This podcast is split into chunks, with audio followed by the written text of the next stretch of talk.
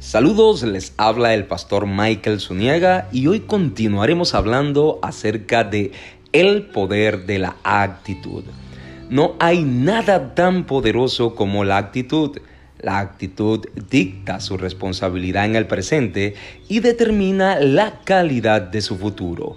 Usted es su actitud y su actitud es usted. Si usted no controla su actitud, esta lo controlará a usted. La actitud es la más poderosa distinción en la vida, más que la belleza, el poder, el título o la clase social.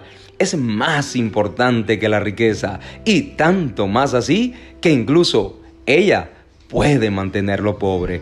Es el siervo que puede abrir las puertas de la vida o cerrar los portones de la posibilidad. El factor distinguible entre un ganador y un perdedor es la actitud. La diferencia entre un líder y un seguidor es la actitud.